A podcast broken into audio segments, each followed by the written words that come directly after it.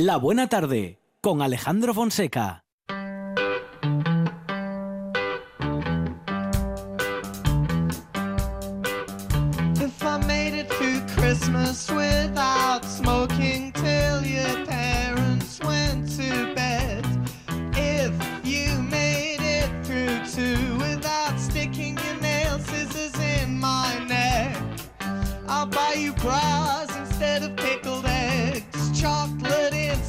Chutney,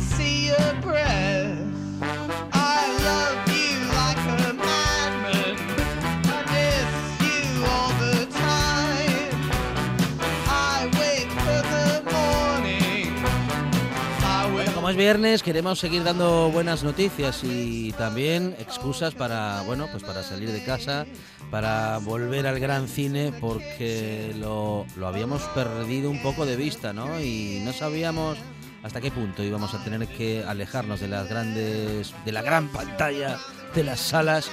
Y afortunadamente hay gente que está, bueno, que es una apasionada del cine y que sigue organizando locuras de cine mm, fantásticas, eh, buenísimas y que además son muy seguras.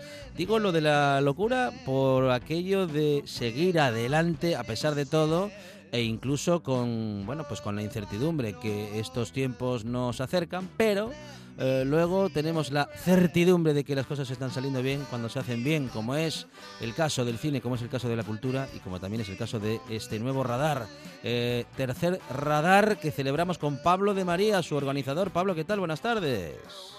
¿Qué tal? Buenas tardes, ¿cómo estamos? Muy bien, muy bien, Pablo. em, digo que, bueno, que estáis un poco locos porque seguís organizando a pesar de todo y a pesar de la incertidumbre, pero claro, es que cuando las cosas se hacen bien, se puede seguir haciendo y organizando, eh, bueno, pues encuentros de cine como, bueno, como este radar, tercer radar eh, que estamos celebrando y del que vamos a hablar a continuación. Pues sí, bueno, eh, las circunstancias son las que son. Ah, ujú. No sé si hemos sido capaces de asumirlas o no, porque a veces yo pienso que todavía no hemos asumido del todo lo que lo que está pasando, ¿no? Todos estos cambios. El humano tiene una gran capacidad de adaptación, pero pero la verdad es que ha sido mm, muy complicado. Nosotros teníamos nuestra programación ya planteada para todo el año 2020. Claro. estos ciclos de radar que iban a situarse pues trimestralmente y empezamos enero, empezamos febrero y de repente pues como le ha sucedido a casi todo el planeta a mitad de marzo pues pues todo se vino abajo, todo se suspendió y, y se acabó hasta que pudimos retomar un poquito el- las predicciones en verano en la calle y ahora volvemos al espacio natural de, de radar y de saco que es el Teatro Filarmónica de Oviedo y volvemos con, con un nuevo radar ujú. radar de octubre, noviembre, diciembre, en el que bueno pues recuperamos también algunos títulos que lamentablemente en marzo pues tuvieron que ser pospuestos y que ya hemos empezado a, a proyectar como fue ayer el caso del, del espía que surgió del frío, que era una de esas películas que tenían que haberse visto en marzo Sí. y que bueno pues hemos tenido que esperar un Claro. poquito para poder verla. Claro, bueno, eh, digamos que lo bueno, lo bueno de aquello, digo, por buscarle la vuelta, Pablo, es que, am, bueno, pues tenemos la oportunidad ahora, que si lo hubiésemos visto en marzo, pues ya, ya habría pasado, pues ahora sí que tenemos esa oportunidad, ¿no? De ver, bueno, de acercarnos a grandes películas. Nos, nos metemos en www.semanasaco.com y nos encontramos con un cartel impresionante. Vamos a recorrer la historia del cine y eh, bueno pues del, del cine mundial de, lo- de grandes autores de grandes bueno de grandes directores. Uno que lo inventó todo o casi todo como el gran John Ford eh, y, y también ese ciclo dedicado al enorme Alfred Hitchcock. Sí, habíamos durante este año desarrollado un ciclo eh, dedicado a la figura de John Ford y nos quedaban pendientes algunos títulos. Concluimos nuestro pequeño homenaje a, al maestro Ford programando Mogambo, la Misión de Audaces y El hombre que mató a Liberty Balance, dos Ujú. pelis del oeste y una película eh, pues de aventuras, lo que antes se llamaba y utilizaban para vender las películas a los grandes estudios de Hollywood, una, una película de aventuras en, en localizaciones exóticas, ¿no? En África, en el entorno del safari, que bien podría tratarse de una película del oeste, porque en realidad si pensamos en la dinámica o las pautas que, que establecen, digamos, un poco el discurso en las pelis del oeste, pues muchas películas que no transcurren necesariamente durante la conquista del oeste en Estados Unidos podrían serlo, ¿no? Eh, el caso de Mogambo podría ser una película del oeste, o el caso, por ejemplo, del hombre que mató a Liberty Balance podría ser una película de cine negro, ¿no? De gángsters. Entonces, también nos gusta jugar un poco a, bueno, pues a provocar al público esa reflexión sobre sobre cómo es el lenguaje cinematográfico e intentar también desmontar de alguna manera, pues a lo mejor los mitos, ¿no? Esto de que John Ford era únicamente un director de pelis del oeste, pues bueno, eh, hemos demostrado con la programación, hemos hemos puesto en la pantalla sus películas no del oeste para que también, bueno, pues percibamos quizás una visión más amplia de lo que era la de John Ford. Eh, John Ford, ¿por qué se convirtió en un gran director? ¿Por qué tantos dicen que John Ford fue el primero en hacer muchas cosas que luego, bueno, que luego eh, no sé si imitaron o celebraron otros directores? Eh, ¿qué, qué cambio de perspectiva respecto de la imagen? ¿Qué cambio de, de modo de, de rodar, eh, eh, digamos, implementó John Ford eh, con, bueno, ¿con qué? Con, con planos diferentes, con, con, una, con un relato distinto respecto de lo que estamos viendo. ¿Qué hizo John Ford por primera vez? Que luego todos intentaron imitar e incluso algunos hasta lo lograron. Bueno, John Ford eh, tiene 147 títulos eh, en su carrera y pocos cineastas pueden decir que han dirigido 147 Una, una locura, películas, ¿no? una locura. Esto sucede porque porque Ford empieza a, a trabajar en la industria del cine pues en los albores de la industria del cine, ¿no? Los, son los años 1915, 1917 es cuando cuando firma su primera película y a partir de ahí pues trabajaba constantemente y eso era una cosa que también él decía y explicaba, ¿no? Está recogido en alguna entrevista o en algún libro dedicado a él que claro eh, el oficio del cineasta se desarrolla pues ejercitándolo, ¿no? Trabajando, filmando que es una cosa que hoy en día a los cineastas les cuesta mucho porque pues levantar un proyecto una peli pues te lleva años y al final el, el trabajo del cineasta eh, en el, en el rodaje dura un, pues cinco, seis, diez semanas cada tres o cuatro años. Imagínate lo que sería, por ejemplo, para cualquiera de nosotros o para ti, presentar estar delante del micro durante diez semanas cada tres años, ¿no? Pues es un poco, es un poco rara.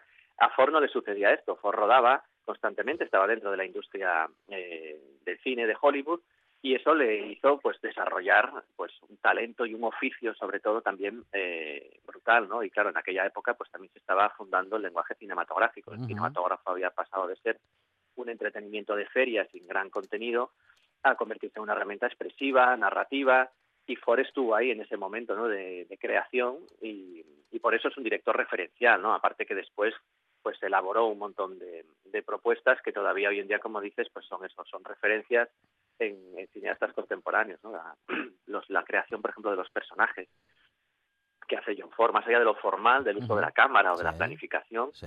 John Ford era un maestro también creando personajes, rodándolos de manera que cada personaje, sin un gran alarde interpretativo, porque convirtió a John Wayne en un icono del cine y John Wayne, pues digamos que sus capacidades interpretativas tampoco eran las, las mejores, ¿no? Alguien tenía, alguien que- tenía que decirlo. Alguien tenía que decirlo, Pablo de María. John Wayne. Alguien- eh, Sí, em- tenía dos formas de interpretar, que decían una con sombrero y otra sin sombrero. Pero, pero, pero lo convirtió en un, en un icono del cine, ¿no? Gracias a la manera en la que lo rodaba y a los personajes que le ofrecía, que eran Claro. personajes que encajaban perfectamente con el físico y con las formas de, de ser de John Wayne. ¿no? Jugaba con él eh, le- y le proponía pues esos papeles que en pantalla funcionaban. Esa es la magia del cine. Cuando vemos una película, nosotros irremediablemente identificamos el personaje con el actor o con la actriz Claro. pero pero si conocemos actores o actrices luego nos damos cuenta que no son sus personajes ni mucho menos Eh, ese es el trabajo también de un, de un cineasta convertir a esos actores a esas actrices en el personaje que después el público nos creemos que son Eso es, porque cuando ves a John Wayne, de ninguna manera, bueno, y sobre todo dirigido por John Ford, que, ah, bueno, no, no, sé si le dirigió algún otro director, Pablo, um, pero que cuando ves a John Wayne no, no, no, no ves a un actor haciendo de, ves exactamente el personaje, ves que eso sucede y no te planteas otra cosa. Bueno, la magia del Sí. cine, cuando el cine es grande como el, de, el que ha hecho John Ford, ¿no?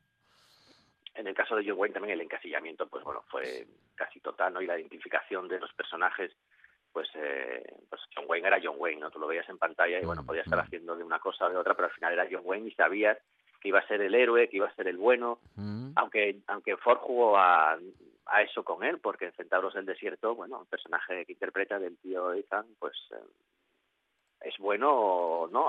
Esa película tiene mucho de lo que podríamos hablar. También no se le ha achacado permanentemente a John Ford esto de que glorificaba pues la violencia y el exterminio de, Ajá. De los indios en Estados Unidos. Bueno, ahí podríamos hablar eh, largo y tendido, pero pero las cosas como suele suceder siempre nunca son tan evidentes ni tienen simplemente una primera lectura, ¿no? Hay que profundizar un poco más. Ahí está. Bueno, pues ah, no es John Ford el único protagonista de este saco, de este saco, digo, de este radar eh, 2020 en este octubre, bueno, en este trimestre en el que se re- se reactiva. Tenemos Mogambo este próximo domingo para seguir disfrutando del cine de John Ford. ¿Ciento cuántas películas? Eh, Pablo, impresionante, ¿eh? 170. Que tenga, claro, que, que tenga acreditadas eh, Sí. son 147, entre 147, largos, cortos, ficciones, documentales, pero claro, era, eh, en esta época, pues, eh, por ejemplo, en el año 1917, pues tiene casi una quincena de títulos, porque muchos eran cortometrajes, se trabajaba en esta industria, pues como Chaplin, ¿no? Que también hacían cortos constantemente para, sí. para nutrir las, las salas y, y eso es una clave, lo que hablábamos antes, ¿no? El oficio. Cuanto más ejercites, el oficio, pues mm, mejor serás, ¿no? Independientemente del talento que tengas, que eso también es determinante, pero, pero cuanto más practiques el oficio, pues, pues mejor serás al final. Claro, claro. Bueno, eh, decíamos Mogambo el próximo domingo y Mogambo a las 5 de la tarde y a las 8 en dos pases. Y también tenemos El hombre que mató a Liberty Balance eh, el próximo domingo, es decir, no este el, domingo 22, pero de noviembre. Ay, ya ahí me fui al otro, al próximo mes. Pero bueno, siguiendo el cine de John Ford, esas son las propuestas. Bueno, vamos a intentar recordarlo, ¿eh? Durante, vamos a hacer comunicación con Pablo de María de un modo más o menos eh, regular para ir recordando ¿eh? las propuestas del, de este Radar 3 que vamos a poder disfrutar. Y decíamos al inicio de nuestra conversación que además del gran John Ford, también está en vuestro ciclo, bueno, eh, no sé si en homenaje o simplemente dentro de la programación para, bueno, para acertar, ¿no? Porque eligiendo a John Ford y Alfred Hitchcock, no hay manera de equivocarse, Pablo. sí, son dos grandes referentes, muy distintos también en su forma de, de trabajar. También Hitchcock tiene una carrera notable y también trabajó eh, casi en los, bueno, los primeros años de, del cine, una carrera menos conocida en su etapa británica. Las películas que hemos elegido para, para este trimestre son precisamente esas pelis que están un poco a caballo entre las últimas que realizó en Inglaterra y las primeras que empezó a hacer en Estados Unidos antes de llegar a las grandes superproducciones que todo el mundo conoce, tipo pues, Vértigo, La ventana indiscreta. Y hemos elegido a Hitchcock porque este año, bueno, también se truncó, pero también teníamos entre manos nuestro proyecto de, de ciclo titulado La paranoia contemporánea dentro de Radar, pues eh, alrededor de ese libro que editamos eh, con la Fundación Municipal de Cultura y con Saco, reflexionando un poco sobre, sobre, bueno, sobre estos temas, ¿no? Las- la paranoia que nos, que nos rodea, las conspiraciones, estas teorías conspiranoicas que hay alrededor, que además, bueno, pues viendo lo que nos envuelve con virus, vacunas y demás, está, lamentablemente, está muy de moda esto de, la, de las circunstancias así un poco paranoicas y qué mejor director que Hitchcock, ¿no? Un director. ¿Qué, cuál, ¿Qué nombre se te ocurriría si piensas en un director que ha tratado, pues eso, las conspiraciones eh, y la paranoia social, ¿no? que, haya, que haya posado su mirada sobre la sociedad y haya sido capaz de buscarle esos rincones oscuros y aprovecharlos para confrontarnos a nuestros propios miedos. Totalmente. Hitchcock, Sí, sí, sí. en sí, aquella sí. época y después de la Segunda Guerra Mundial, pues todo este ambiente del espionaje, de las sociedades secretas. eh, cuando termina la Segunda Guerra Mundial, por ejemplo, los nazis desaparecen, pero de repente él también hace una película en la que hay una sociedad nazi en Brasil que quiere volver otra vez a la carga, Enviado Especial, otra película de espías también durante la Segunda Guerra Mundial, Sabotaje, eh, El miedo a tu vecino que podría ser un terrorista, todas estas cosas que son películas que ya tienen muchos años, pero que tratan temas que están muy presentes, que son muy contemporáneos. También se trata un poco de eso cuando pensamos la, la programación, ¿no? Eh, películas que son antiguas, Sí, pero que, que tratan temas que están muy vigentes, ¿no? Como hay, según qué preocupaciones de hace 50, 60, 70 años, pero que siguen atenazando a la sociedad contemporánea. claro que sí. Y que tenemos la oportunidad de lujo, ¿no? De, de- de- de poder ver en el cine, Pablo. Y, y esto es algo que mm, quiero, quiero resaltar. Tenemos la oportunidad de ver eh, películas que vam- vamos a decir que bueno pues que estas generaciones y muy probablemente muchas que nos estén escuchando no hayan tenido la oportunidad de ver en la gran pantalla y tenemos esa oportunidad porque bueno en fin seguro que muchos ya nos hemos acercado a muchas de esas pelis en DVD en VHS y las hemos visto en casa o en algún eh, en algún eh, en algún videoclub en aquellas organizaciones ¿eh? que, que había a partir de las que uno podía ir a tomar algo y ver una peli ¿eh? en un bar eh, y pero bueno seguía siendo o una pantalla grande o algo que bueno en fin que intentaba parecerse al eh, cine pero que bueno en fin es muy difícil de igualar esta oportunidad que tenemos no la podemos perder eh, Pablo Es interesante y nosotros, bueno, con, durante estos años hemos empezado poco a poco y bueno, pues ya estamos un poco más consolidados dentro de la, de la oferta cinematográfica eh, en Asturias desde, el- desde el- lo público. Nos estamos dando cuenta que, que todas estas películas mm, es muy valioso volver a llevarlas a la pantalla grande por lo que tú decías en- en- por un lado, ¿no? que es la recuperación de público, público joven claro que quizás eh, no haya visto nunca la peli o como dices, pues a lo mejor la ha visto en su casa en un canal de Sí, televisión porque sí. también alguien quizás le ha dicho, oye, mira, pues vamos a ver esta película que yo conozco y esto hemos visto que funciona, ¿no? Que a las sesiones de Filarmónica acude cada vez público más joven que descubre estas, estas grandes películas, estas obras maestras por primera vez. Nos pasa también en las sesiones de verano, en la calle. Vemos cómo van abuelos, abuelas, con nietos, nietas a ver eh, comedias de los hermanos Marx y a reírse por primera vez unos con, con esos chistes y otros a reírse ya pues, pues con películas que veían cuando eran jóvenes Qué y ya bueno. disfrutaban de ellas. ¿no? qué bueno qué bueno Y se trata un poco de eso, de poner sobre la pantalla, de reivindicar de alguna manera estos, estos grandes clásicos Mm, y sobre mm. todo hacerlos dialogar con películas eh, con películas contemporáneas porque también este menú mixto está pensado para para eso no hay por ejemplo la- los días que programamos sí. enviado especial o sospecha de, de Hitchcock por en medio se cuela una película serbia que se llama La carga que es una película que también habla de la guerra, en este caso de la guerra que hubo cuando se desintegró Yugoslavia tras la caída del muro, y, y es una película también paranoica y también eh, un thriller de tensión contado con mucho estilo Hitchcock, porque es un- las películas de Hitchcock en muchas ocasiones sucedían muchas cosas, pero el espectador no las veía, Ujú. con lo cual el- el- la tensión era mayor porque te lo estabas imaginando, Sí. estabas imaginando qué es lo que está pasando ahí detrás de esa cortina, maldita sea. Claro, claro, claro. Y en la carga sucede lo mismo. En la carga nunca vemos nada. Es un señor conduciendo un camión, eh, llevando un- una carga de un punto a otro geográfico y toda la tensión se desarrolla dentro de la mente del espectador, dan- con las claves que te da el director. ¿no? Es una película muy hitchcockiana en este aspecto. Y, y si vemos, por ejemplo, pues el día 29 de noviembre, sabotaje, Sí.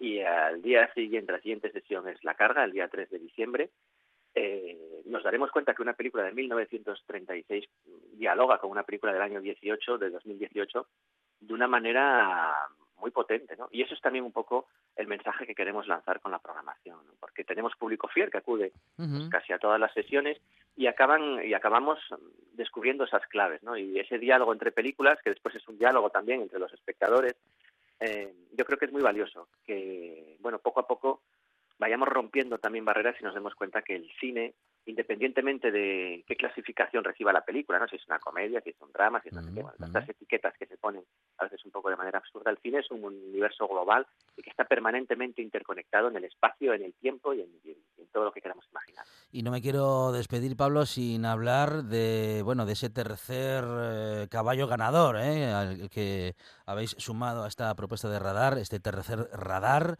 que es mm, Berlanga, el enorme Berlanga, eh, el que, el que, no sé, el, el, el genio que ha sabido describir a nuestra sociedad de un modo en el que, en fin, vamos a ver sus películas durante siglos, me parece a mí, y nos va a parecer que están hechas ayer por la tarde siempre.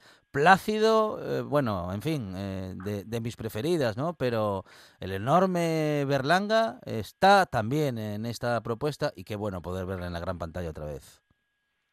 Sí, el año que viene se cumple el centenario del nacimiento de Luis García Berlanga eh, que nació en 1921 y nosotros queremos, bueno, pues hacerle un, un pequeño homenaje porque a Berlanga eh, el homenaje que merece sería sideral. Nosotros construimos con nuestro pequeño granito de arena programando Plácido el día 27 de diciembre para bueno.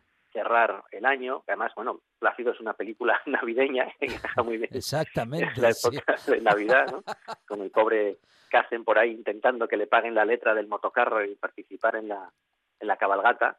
Eh, y es una película pues, eh, que retrata, como decías, muy bien la sociedad. Es una película de 1961 y si antes hablábamos que Hitchcock había explorado los rincones sí. un poco más oscuros bueno. para mostrarnos cómo éramos, Berlanga lo hacía también a su manera, pero utilizando el humor, ¿no? Un humor que en el, cine de Hitchcock está también presente, pero de una manera más solapada, y, y, Berlanga le da la vuelta, ¿no? Tiene el humor, digamos, como en primer término, pero después hay una amargura también y hay una crítica eh, detrás eh, muy notable, ¿no? Y, y, Plácido es un gran ejemplo del cine de Berlanga. Es, eh, además, el encuentro entre Berlanga y, Rafael Azcona, que fuera su, después su guionista de referencia, y en Plácido nos encontramos pues desde José Luis López Vázquez a Elvira Quintilla, Julia Cabalba, en fin, hay un reparto Luis Tiges, Agustín González, Antonio oh, Fernández. Oh, oh, oh, están todas y están todos, brutal, brutal. Es una celebración, Plácido, sí, y bueno, sí, sí, digamos nuestro homenaje, nuestro pequeño broche de oro final para cerrar el, este año tan complicado también con una comedia, riéndonos bueno. un poco, que no nos va a venir mal. Qué bueno. Y ya, bueno, pues pensando en encarar lo que está el 2021. Eso ya para el 27 de diciembre, pero bueno, estamos en octubre,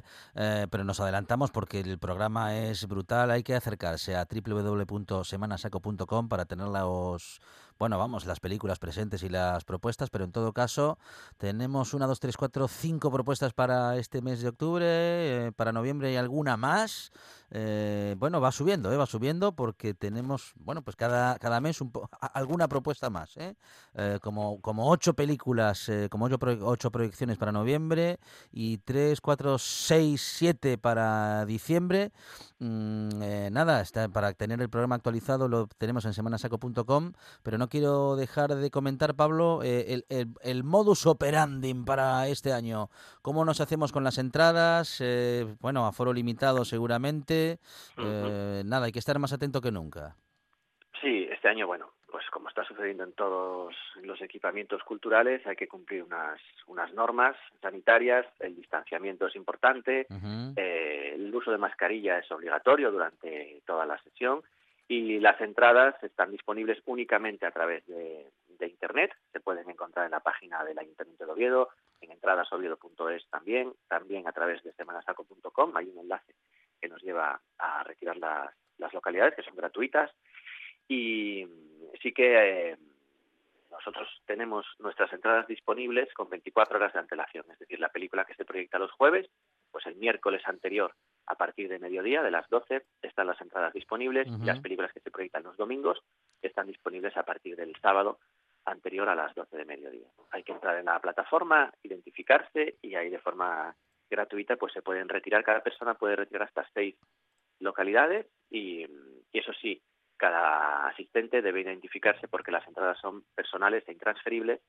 también para bueno pues para tener un poco de control y, y tener esa trazabilidad que, esperemos que no sea necesaria pero bueno ofrecer también garantías para que todo el mundo esté esté bueno en las mejores condiciones en la en la de la, de la película no sabemos que la cultura es segura y nosotros nos preocupamos mucho de que de que así sea y que el público pueda disfrutar de las sesiones pues con todas las garantías. Es un radar que capta las mejores películas de todos los tiempos y que no nos deja no nos deja sin esa, en fin, sin esa maravilla, ¿no? Del cine, de los clásicos del cine, clásicos modernos, eh, grandes directores, en fin, la historia del cine y también la actualidad, ¿eh? Películas que, como dice Pablo de María, dialogan muy bien entre sí. Para eso, claro, para eso son eh, chicos y chicas que saben muchísimo de cine y que han visto tanto cine que pueden programar también como lo hacen desde hace tantos años. Hay que estar atentos a este radar, a esta semana saco que sigue eh, y regalándonos grandes, grandes, grandes del cine de toda la historia. Pablo de María, muchísimas gracias compañero y enhorabuena. ¿eh? Muchas gracias a vosotros como siempre y y cuídense, cuídense mucho y que todo el mundo se cuide mucho y poco a poco vamos recuperando la, la normalidad y disfrutando del cine que también nos ayuda un poquito a, a seguir viviendo. Fuerte abrazo. Un abrazo grande. Un programa de viajes, turismo, aventura e historia lleno de contenidos didácticos con los que aprender y divertirse. Un escaparate turístico donde se incluyen información sobre casas rurales, hoteles, gastronomía, turismo de aventura, senderismo, festivales. Voy a volver a salir y quiero que me aplaudáis como si fuera yo que sé. Un buen día para viajar. Un programa de apoyo al sector turístico de Asturias. Los sábados y domingos de 8 a 10 de la mañana. Ahora en RPA puedes rebobinar cuando quieras. Rebobinar cuando quieras. Accede a www.rtpa.es y disfruta del servicio a la carta de RPA. Toda nuestra programación donde quieras y cuando quieras. Buenos días Asturias, comenzamos jornada de martes. RPA, la radio autonómica. La radio autonómica. Estás escuchando. Estás escuchando RPA, la radio autonómica. La buena tarde con Alejandro Fonseca.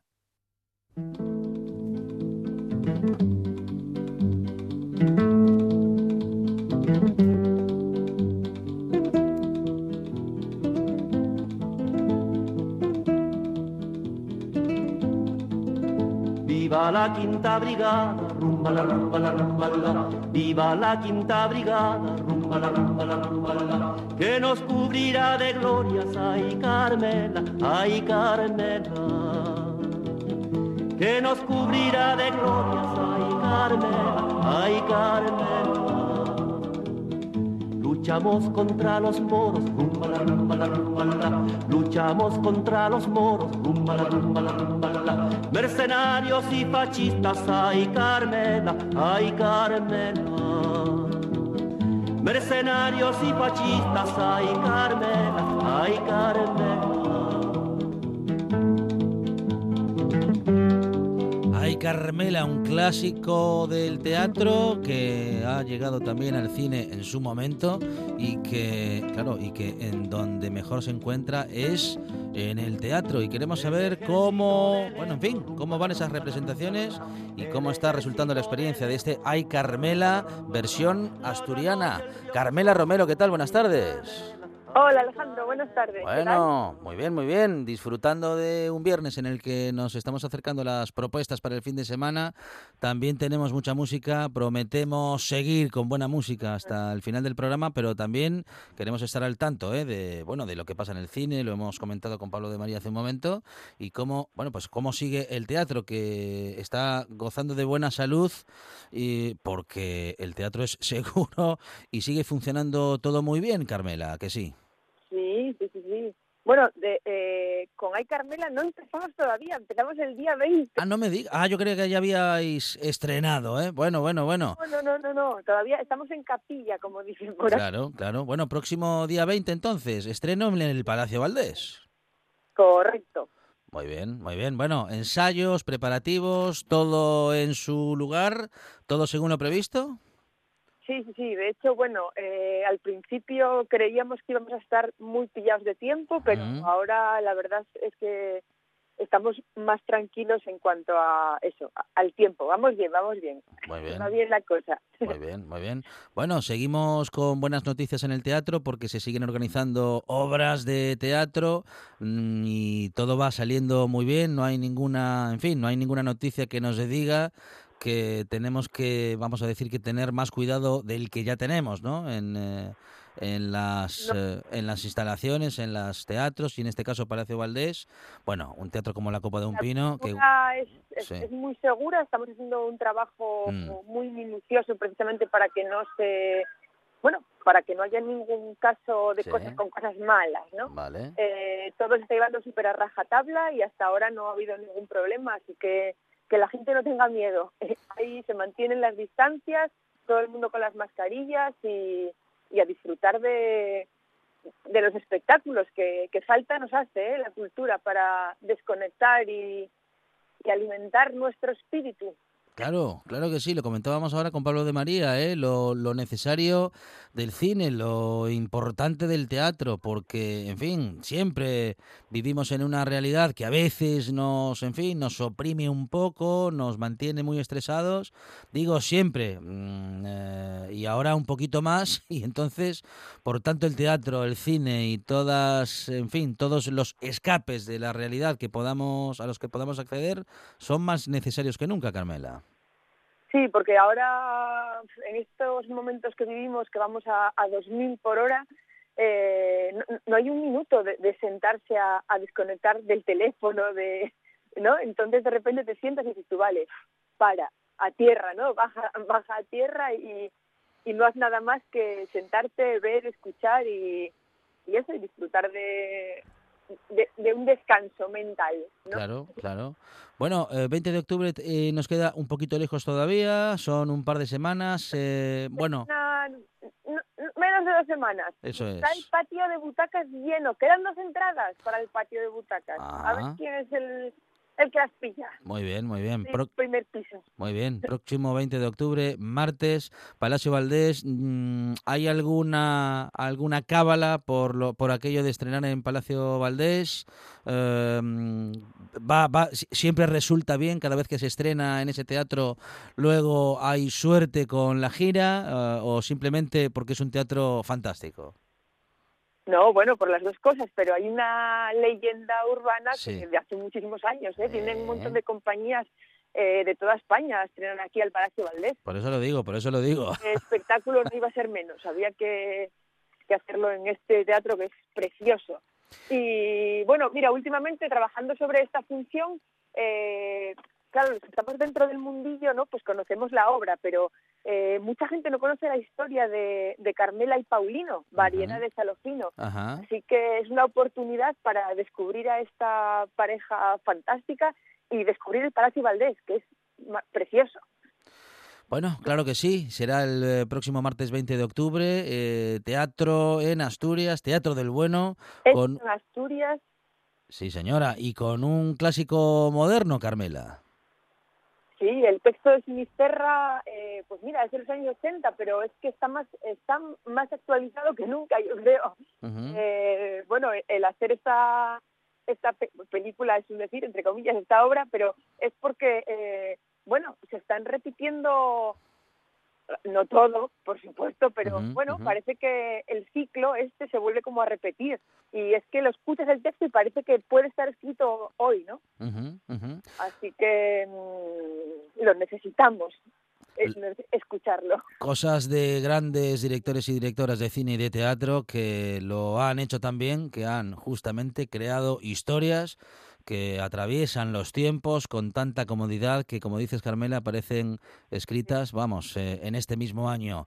Eh, hay Carmela, con Carmela Romero y compañía, eh, estrenan el martes 20 de octubre, Palacio Valdés. Compañera, muchas gracias, que siga todo bien, un abrazo. En las redes sociales de carmela.es y en la web del Teatro Palacio Valdés.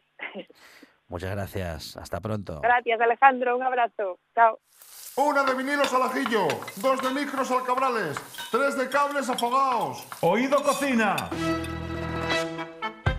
Carlos Novoa se cuela en las mejores cocinas del país Astur. De lunes a viernes, a las 11 de la noche, Oído Cocina con Carlos Novoa. En toda Asturias, En toda Asturias. RPA. RPA. Esta es tu radio.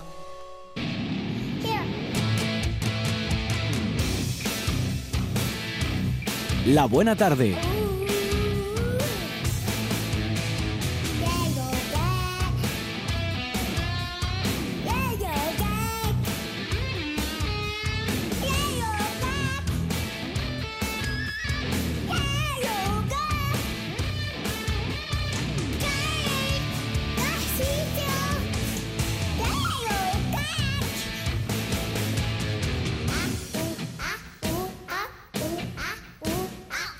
Y hablando de heavy metal, que es una conversación que tenemos cada semana con Zalo666.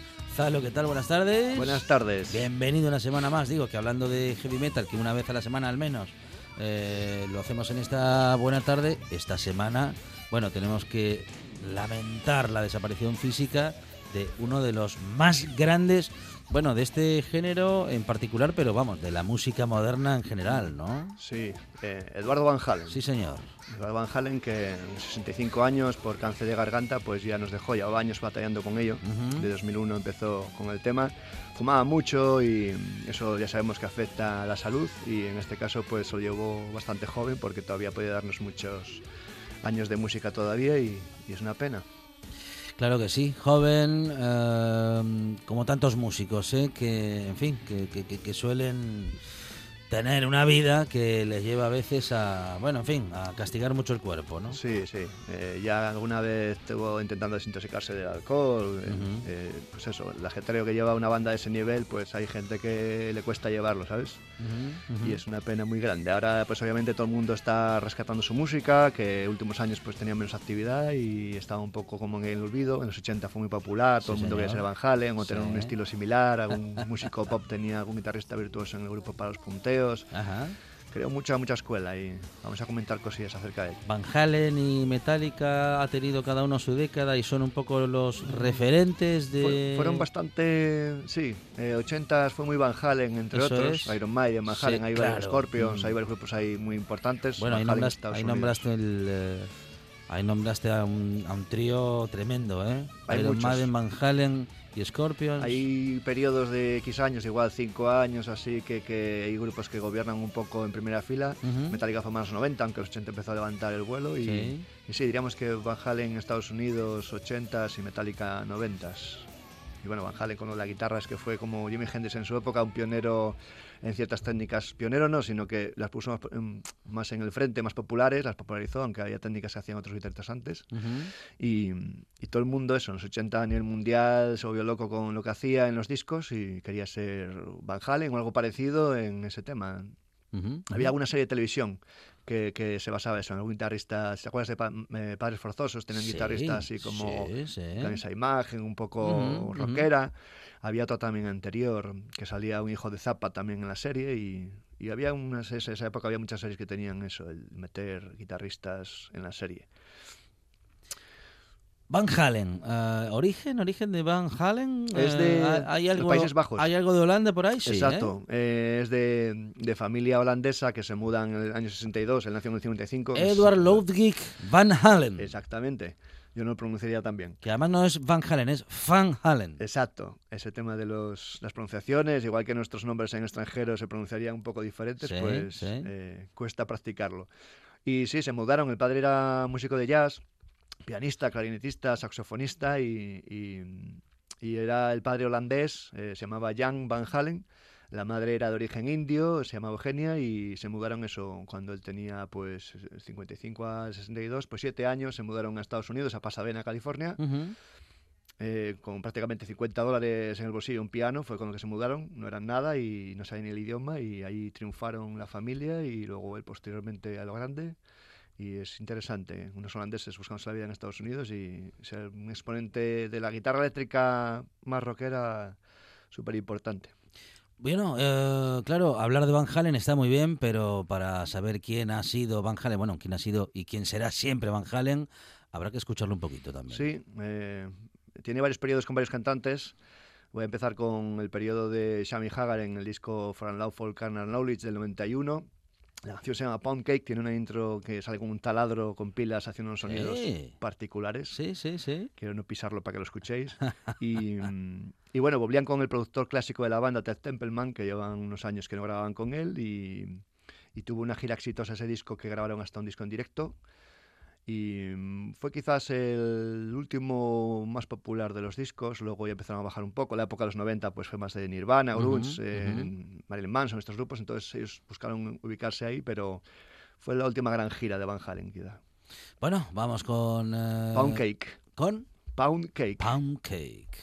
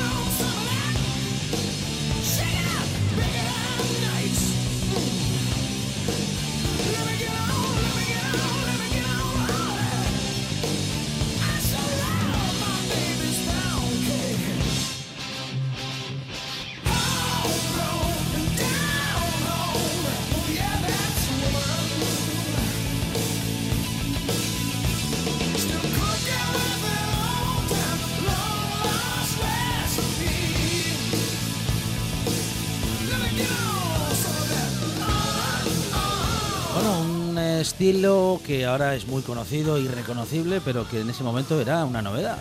Sí, eh, podríamos decir que mm, eh, la historia de la guitarra tiene mucho recorrido, ¿no? Pero, pero quizás en la guitarra eléctrica y los sonidos más duros, pues Jimi Hendrix fue uno de los más importantes, si no el más importante. Y Van Halen pues lo llevó a otro nivel, más duro, con otras técnicas, quizás eso, comentábamos que otras técnicas que hacían otros guitarristas pero menos populares y él las, las lanzó un poco a primera fila. Tapping y los armónicos, muchas cosas que los que tocan la guitarra pues saben esas técnicas y era muy visual, dando saltos por el escenario, eh, incluso a última hora, cuando ya era un poco más mayor y, y vamos, es un, un pilar básico de la guitarra a nivel general. Ah, ese inicio que decías con lo del El taladro. taladro, ¿es un taladro o es Sí. una guitarra que imita? No, él coge un taladro de pilas, Sí. lo acerca a las pastillas de la guitarra, como son micrófonos, pero que Ah, al acercarlo ah. suena. Tú pones un reloj de muñeca cerca Sí. de la pastilla de la guitarra y ya suena el tic-tac amplificado. Y entonces, pues hacía eso, sin tocar las cuerdas, eh, da el taladro, entonces es como si lo amplificara y suena como ahí al lado. Y un adorno de sonido, como tantas cosas que se inventan a veces, ¿sabes? Sí, por tontería, a veces por probar cosas, sonidos. Y lo he visto también con alguna, en otros grupos, por ejemplo, Metallica grabando una vez, pues a- probaban igual con una máquina de cepillo de dientes también, Ujú. hacer un aprecio, el motorcillo Sí. y tal, acercarlo para que hagas un ruido. Y el caso es probar, probar sonidos y experimentar cosas raras.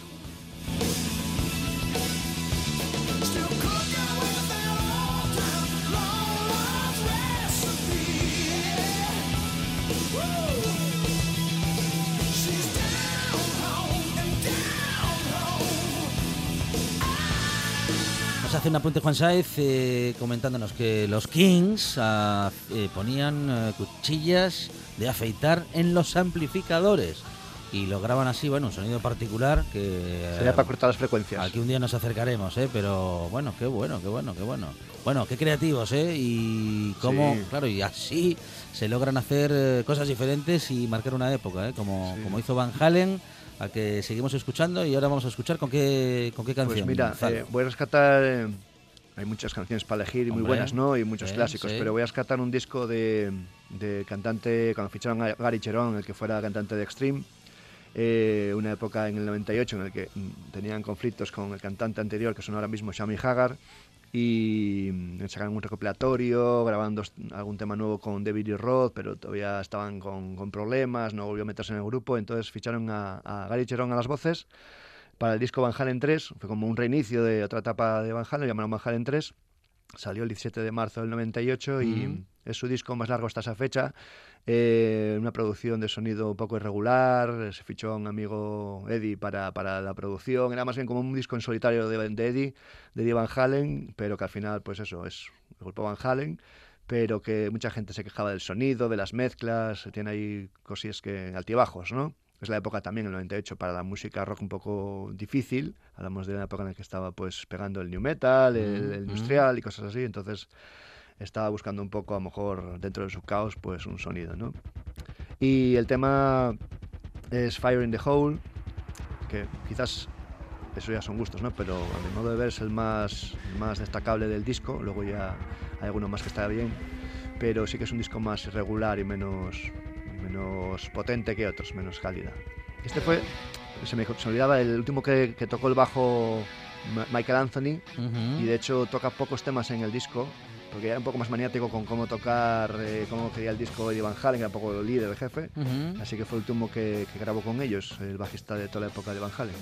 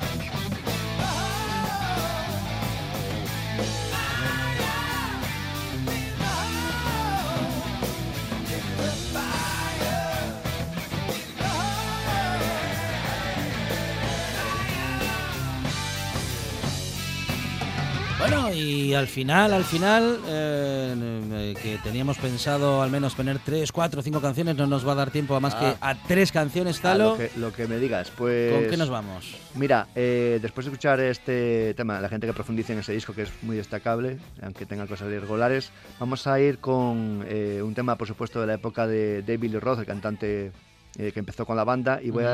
a elegir el tema She's a Woman, que es de las maquetas de los inicios de Van Halen, antes de que sacaran el primer disco, y lo rescataron cuando se juntaron en una reunión en el 2007, que hicieron una gira, y se empezó a especular con grabar un disco nuevo, pues el hijo de Van Halen, eh, rebuscando en maquetas que tenía por casa el padre, pues empezó a elegir temas que podían estar bien, que podían desarrollarse y tener buen, buen, buen acabado. Y entonces este es uno de ellos, uno de, la- época vieja, que rescataron, regrabaron y, fue eso, pues eh, un último disco que grabaron en el 2012, A Different Kind of Truth, y que tiene mucho regusto vieja escuela de Van Halen, a si os gusta.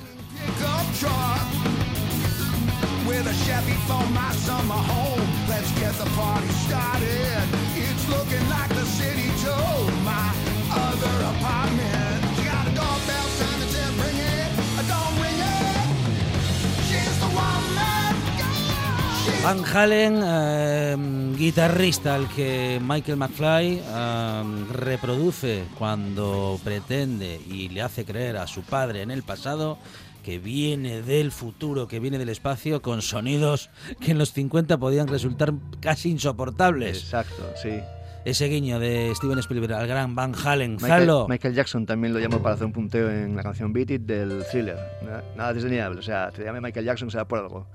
Zalo 666 y Van Halen hoy en esta buena tarde. Zalo, gracias. Gracias. Con esta canción que nos pedimos, que canta al piano Van Halen, eh, le despedimos con tristeza.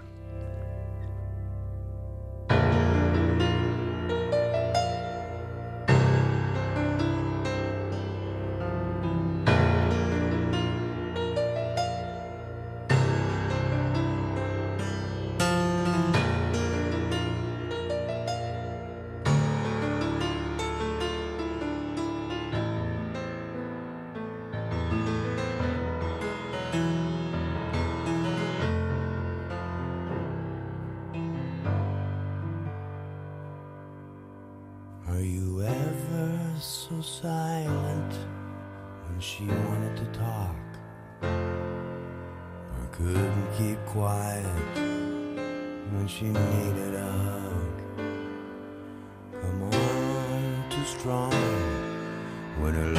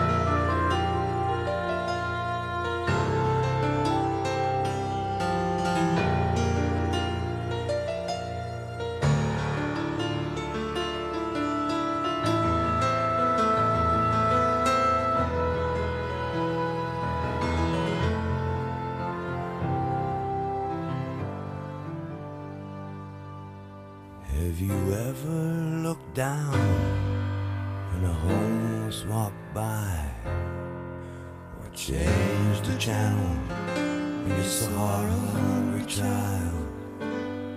Know something to be true and then deny it.